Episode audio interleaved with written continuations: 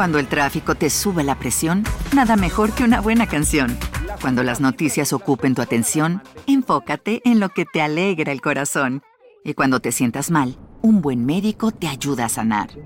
Sabemos que mantener tu salud es tu prioridad, también es la nuestra en Kaiser Permanente, donde trabajamos juntos para cuidar de todo lo que tú eres. Kaiser Permanente, para todo lo que tú eres. Kaiser Foundation Health Plan of the Mid-Atlantic Stay Inc., 2101 East Jefferson Street, Rockville, Maryland 20852.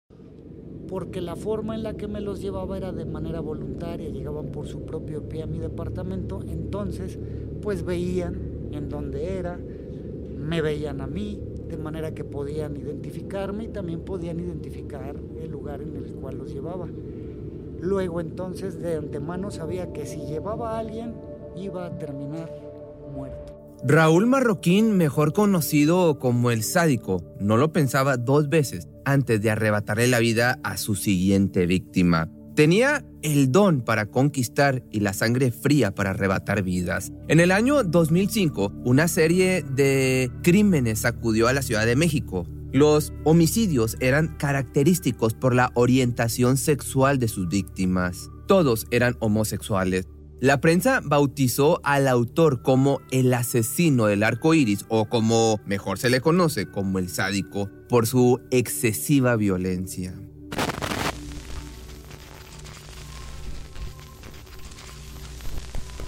Nacido el 1 de septiembre de 1980, originario de Tampico, Tamaulipas, en México, Raúl tuvo una infancia que se podría llamar normal, de un nivel económico bajo, de padres honrados y una familia numerosa, la cual se conformaba de seis hermanos. Esos años fueron muy felices como él lo recuerda. Y pues tuve una infancia muy feliz, llena de cosas maravillosas. Mis padres me enseñaron principios morales que yo desafortunadamente en mi juventud pasé por alto y bueno, hice los crímenes que cometí. Su adolescencia fueron años muy felices, como te platico, y cuando llegó a la mayoría de edad ingresó en la Sedena, siendo parte del ejército mexicano, formando parte de la infantería, alcanzando el puesto de sargento de sanidad a los cuatro años de servicio. Dentro de la militar desarrollaría una habilidad que le sería muy útil en el futuro, cazar gente. Utilizando el don de la palabra, aprendería a utilizarla ya sea para reclutar personas, sacar información, entre otras cosas. También sería aquí donde se acostumbraría a la violencia, quitando vidas sin remordimiento, de no considerar a un ser humano como tal, sino como un objetivo. Matar sin remordimientos, de no considerar a un ser humano como tal, sino como un objeto sustituible, ¿no? Pues es parte, tampoco lo voy a decir como justificación, de ninguna manera, porque nunca ningún mando me dio una orden contraria de hacer algo malo. Todo lo que hice ahí siempre fue legal y no era el adiestramiento para entrenar secuestradores o sicarios. Pero vamos, el condicionamiento te lo dan. y luego si no tienes bien firme tu moral, tus principios morales, tus creencias, pues sucede lo que sucede. Poco tiempo después entró a la escuela médico-militar en donde estuvo dos semestres, pero se vería obligado a dejarla por necesidades económicas. Fue en este momento que por la falta de dinero y la necesidad de vivir experiencias, digamos, diferentes, entre comillas, se fue por el camino del mal. Yo diría que la ambición el deseo de tener cosas, de tener experiencias que no me correspondía vivir, que no me correspondía tener. Digamos, es un paralelismo con lo que sucede con mucha gente en el país, en el mundo entero. Es la historia de la vida del ser humano, diría yo, al menos en la juventud, en la que estamos bombardeados por la publicidad, por las ideas de la gente y creemos que necesitamos cosas y deseamos vivir y tener cosas. Esa es la palabra, he llegado a esa conclusión de tenemos la ambición de tener en lugar de ambicionar ser algo. Al darse cuenta que él era atractivo para las personas homosexuales, una chispa saltó dentro de Raúl. Él no sabía, pero dentro de un futuro cercano le sería de mucha utilidad Digamos que el modus operandi que diseñé y ejecuté obedece a la razón de que yo descubrí que le era atractivo a personas homosexuales. Me di cuenta de eso desde antes de decidir empezar a hacer mis crímenes. Pero vamos, pues era un conocimiento X, ¿no? Va, les gusto, pues felicidades. Sin embargo, una vez que empiezo a querer dedicarme al secuestro, utilicé esa ventaja, digamos, para elegir a mis víctimas y desarrollé, digamos, que ese modus operandi por eso era ese perfil de víctimas. Durante las semanas en las que planeaba su primer muerte, asesinato, la mente de Raúl no procesaba sus sentimientos, solo estaba enfocado en una sola cosa, arrebatar vidas. Su primera víctima mortal fue Jonathan Razo Ayala, un estudiante de 20 años. Durante la noche lo conoció en un bar, después de platicar un rato lo llevó a su departamento donde se aprovechó de él, lo hizo sufrir y finalmente le arrebató la vida ahogándolo con una bolsa de plástico. Su cuerpo posteriormente sería abandonado cerca de una estación de metro. Utilizaba una llave conocida como China que aprendí en un adiestramiento militar. Eh, tenía un compañero que me ayudaba a hacer estas actividades y solíamos inmovilizar a nuestra víctima cuando lo íbamos a ejecutar. Lo poníamos de pie, sujeto de pies y manos. Poníamos una soga alrededor de su cuello, lo levantábamos con un gancho que habilité en un departamento que renté y lo colgábamos alrededor de 4 a 5 minutos para que falleciera. Una vez que fallecía la víctima, lo descolgábamos, lo introducía a una, primeramente a una bolsa negra, utilizada generalmente para basura. Eh, de ahí lo introducíamos posteriormente a una maleta de viaje Lejos de estar satisfecho, sintió la necesidad de continuar con sus instintos salvajes y planeó su siguiente crimen que llevaría a cabo muy pronto. Era un viernes por la noche en la zona rosa de la Ciudad de México. Sus visitantes habituales se disponían a vivir una velada de música y diversión. Los locales estaban repletos, en su mayoría de personas homosexuales, y Raúl acababa de ligar con Ricardo, que por cierto ligar es como, no sé cómo siga en tu país, pero hacer un contacto. Después de platicar un rato, la pareja se dirigía al departamento de este último, a quien le empezaría a sacar información sobre su posición económica y familiar. En cuanto obtuvo lo que necesitaba, Raúl lo golpeó fuertemente en la cabeza, haciendo que perdiera la conciencia tomando la oportunidad para amarrarlo, dando comienzo a un terrible sufrimiento que se prolongó durante nueve largos días. Juan Enrique Madrid Manuel lo ayudaría durante este tiempo para contactar a los familiares y cobraba el rescate. Por sus actividades ilícitas lograron reunir la cantidad de 120 mil pesos, pero cuando llegó el momento de soltar a su víctima, el sádico decidió cortarle la respiración y hacerlo en pedazos.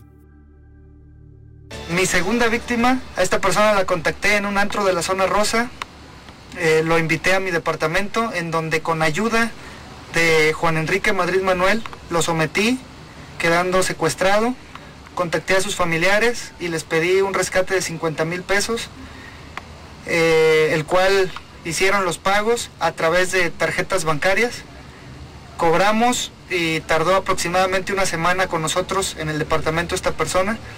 Posteriormente decidimos eh, ejecutarlo eh, y lo asfixiamos, lo ahorcamos con una cuerda eh, lo sacamos del departamento en una maleta y nos deshicimos del cuerpo abandonándolo en un paso a desnivel en calzada de Tlalpan por la estación de metro Chabacán. Le seguirían Armando Rivas Pérez y Víctor Ángel Iván Valderas, de 25 años, raptados un mismo día y que les quitó la vida con una semana de diferencia siguiendo el mismo modus operandi, cobrar a sus familiares por el secuestro y cortarle la respiración una vez obtuviera el dinero con una bolsa de plástico.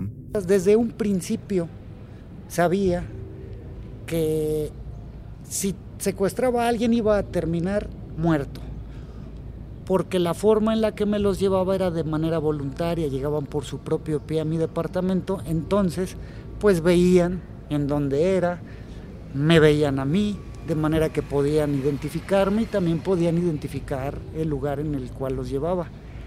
Luego entonces de antemano sabía que si llevaba a alguien iba a terminar muerto. Cuando los cuerpos en partes y ocultos dentro de maletas comenzaron a aparecer por la zona del metro Chabacano, la prensa apodó al responsable como el asesino del arco iris por la orientación sexual de sus víctimas y también, como mejor es conocido, el sádico. La presión sobre las autoridades fue en aumento. Agentes de la entonces Procuraduría General de Justicia del, del, Distrito Federal catalogaron los actos como crímenes de odio por homofobia. Raúl también manipulaba los cuerpos para hacer pensar a las autoridades que se trataba de algún tipo de culto satánico. De las cuatro víctimas mortales hubo uno al que marqué con heridas, cortan, con, sí, heridas cortantes en la frente, con una figura de una estrella a modo de pentagrama, que es una figura que se utiliza en ritos satánicos con la intención de confundir a los investigadores. Pero, a pesar de todos los intentos del sádico para no ser atrapado, se le podría llamar un golpe de suerte lo que ayudó a las autoridades a terminar con sus crímenes. Recién culminado uno de sus asesinatos, el joven cargaba una maleta con un cuerpo en su interior. Se dirigía al lugar habitual para deshacerse de él, pero algo sucedió apenas comenzaba el trayecto que todo se le vino abajo. Para poder bueno, los metía en maletas y los dejaba abandonados en la vía pública. Para poder hacer eso sacaba las maletas del departamento, abordaba un taxi y hacía, digamos que un relevo de taxis. Me bajaba en cualquier lugar del primer taxi, tomaba otro y ya después abandonaba las maletas. El problema fue en el último que cuando salí del edificio con la maleta pasó un rondín de vigilancia de seguridad pública de manera que abandoné la maleta afuera del departamento. La soltaste. Esa maleta la vio un transeúnte. Yo me di cuenta de eso. Yo quería regresar, agarrarla, apoderarme otra vez y irme a abandonarla. Bueno, ya no se pudo porque este transeúnte que andaba con un perrito corriendo, este, se puso a revisar ahí, vio el cadáver y dio aviso. Llegan ya patrullas y bueno. De ahí empiezan a checar el rastro que había dejado la maleta al arrastrarla y llegan hasta mi departamento y es así como las autoridades empiezan a jalar el hilo negro a través de la ubicación del departamento. Vaya que le hace honor a su apodo a este del sádico porque es lo que lo caracterizaba. Y este asesino, déjeme decirle que ya está confeso, como usted lo escuchaba, y su cómplice, sobre todo lo más importante, es que dijo se llama Juan Enrique Madrid. Es este, este es el sujeto, el que está viendo en su pantalla. Genaro García Luna, titular de la entonces Agencia Federal de Investigación, comunicó el 26 de enero del año 2006 sobre el arresto de Raúl Ociel Marroquín Reyes, el asesino de cuatro personas homosexuales y autor de por lo menos seis secuestros. Las autoridades lo condenaron a 280 años de prisión en el año 2010. En total, las autoridades solo conocen cuatro homicidios cometidos por este hombre, Jonathan Razo, un estudiante de 20 años, Ricardo López, empleado de una televisora, Armando Rivas y Víctor Ángel Valderas, ambos de tan solo 25 años y un empleado de 28 años de edad. De hecho, ahora que estoy detenido tengo información de que una de mis víctimas era portador del VIH. En cierta manera evité la propagación. Durante las audiencias, el sádico afirmó en diversas ocasiones que contó con un cómplice en sus acciones, Juan Enrique Madrid Manuel, quien le ayudaba a deshacerse de los cuerpos. Sin embargo, hasta la fecha no se tiene información de este sujeto. No se sabe cómo se conocieron ni cómo decidieron empezar a privar a gente de su libertad y arrebatarles la vida. También a Marroquín le fueron aseguradas tres tarjetas bancarias donde realizaba la operación para el pago de rescate, un teléfono celular y las identificaciones de sus víctimas. Con todo esto, Raúl diría las siguientes palabras. Nunca he pensado en las víctimas y sus familias. No había odio contra ellos por ser homosexuales. No había traumas. Tuve una niñez normal. Nunca me violaron ni me golpearon. Raúl Ociel Marroquín fue condenado finalmente a 128 años de prisión el 4 de septiembre de 2008. Actualmente el sádico cumple su condena en la penitenciaría del Distrito Federal de Santa Marta Catitla, a la cual fue trasladado en el año del 2010 después de haber estado en el reclusorio oriente de la Ciudad de México. Si no me salen mis crímenes, si no me salen mis secuestros, si no me hago millonario en dos meses, pues reseteo esto. Agarro una cuerda, si me agarran, si me meten a la cárcel, agarro una cuerda y me cuelgo. Y es resetear y vuelvo a empezar. ¿Quién sabe dónde? ¿Quién sabe si volverá a empezar esto? ¿No? Así de vacía era la situación y la idea. Sin embargo, sí, me agarran. A ver, mi niño, resetea tu vida. Ahí está la cuerda, el custodio ya se fue. Si te gustó este video, te voy a dejar aquí abajo la liga donde puedes encontrar el podcast y sígueme en este canal y en el secundario para más videos como estos. Eh, como estos. En el canal de Pepe Mystery Shorts encuentras videos de alrededor de 5 minutos y en este de 15 a 30 minutos. Cuando el tráfico te sube la presión, nada mejor que una buena canción. Cuando las noticias ocupen tu atención, enfócate en lo que te alegra el corazón. Y cuando te sientas mal, un buen médico te ayuda a sanar. Sabemos que mantener tu salud es tu prioridad, también es la nuestra en Kaiser Permanente, donde trabajamos juntos para cuidar de todo lo que tú eres. Kaiser Permanente, para todo lo que tú eres. Kaiser Foundation Health Plan of the Mid-Atlantic Stay Inc., 2101 East Jefferson Street, Rockville, Maryland 20852. ¿Te preocupas por tu familia? Entonces, ¿por qué darles solo huevos ordinarios cuando pueden disfrutar de lo mejor? Eggland's Best, los únicos huevos con ese delicioso sabor fresco de granja, además de la mejor nutrición, como 6 veces más vitamina D, 10 veces más vitamina E y 25% menos de grasa saturada que los huevos regulares, además de muchos otros nutrientes importantes. Así que, dales los mejores huevos. Eggland's Best. Mejor sabor, mejor nutrición, mejores huevos. Atención a todos los amantes del terror. ¿Están listos para sumergirse en las profundidades del misterio? Pues les presento Archivos Perdidos, el podcast que explora las historias más escalofriantes de México. Archivos Perdidos no es solo otro podcast de horror, es una experiencia única que te lleva de la mano a través de historias como si estuvieras ahí mismo, viviendo los eventos junto con los protagonistas. La producción del podcast es impecable, con una narración cautivadora, efectos de sonido envolventes y una música que te sumerge en cada narración. Y si has vivido algo inexplicable, envía tu historia al correo archivosperdidos.genuinamedia.com y únete en este viaje a lo desconocido. Y no olvides también seguirlos en Spotify y Apple Podcast para no perderte ningún episodio. En resumen, si eres un amante de los misterios y las historias intrigantes, Archivos Perdidos es una adición, un complemento obligatorio a tu lista de reproducción.